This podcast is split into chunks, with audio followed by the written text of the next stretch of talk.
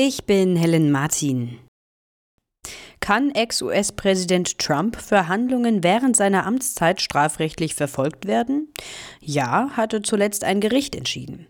Daraufhin hat Trump das oberste Gericht eingeschaltet, mit Erfolg. Der Supreme Court wird sich Ende April mit der Immunitätsfrage befassen. Somit ist offen, ob und wann der Prozess gegen den Ex-Präsidenten wegen versuchten Wahlbetrugs starten kann. Hintergrund ist der Sturm von Trumps Anhängern aufs Kapitol im Januar 2021. Trump hatte zuvor behauptet, ihm sei der Sieg bei der Präsidentenwahl gestohlen worden. Immer wieder fordern Politiker der Union und der FDP ein Kernkraft-Revival. Deutschlands Stadtwerke halten davon nichts. Sie fordern die Atomkraftdebatte zu beenden.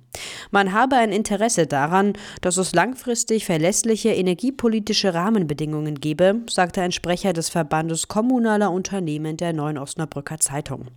Er verwies darauf, dass die drei letzten abgeschalteten AKW derzeit abgebaut würden. Sie wieder in Betrieb zu nehmen sei teuer und umfangreich. Es wird keine deutschen Bodentruppen in der Ukraine geben.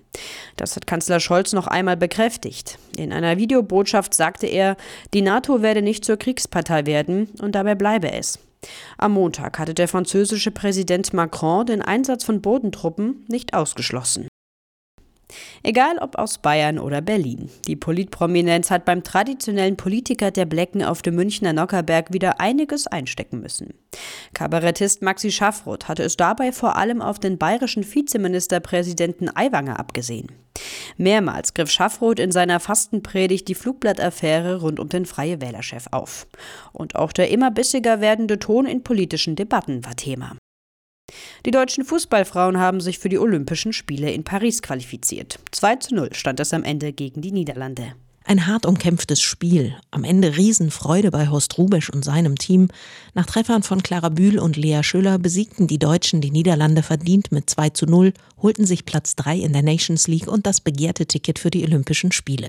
Bühl im ZDF. Es fühlt sich unglaublich gut an, hier gewonnen zu haben und ähm, ja, ich hoffe, dass wir einfach diesen Schwung mitnehmen können. Wir freuen uns enorm. Ähm, und ja, der Sommer ist gerettet, habe ich gesagt. Wie geplant bleibt Rubesch für die Olympischen Spiele, die am 26. Juli beginnen, Trainer. Vorher steht aber noch die Qualifikation für die EM im nächsten Jahr an. Britt Hand, Sportredaktion.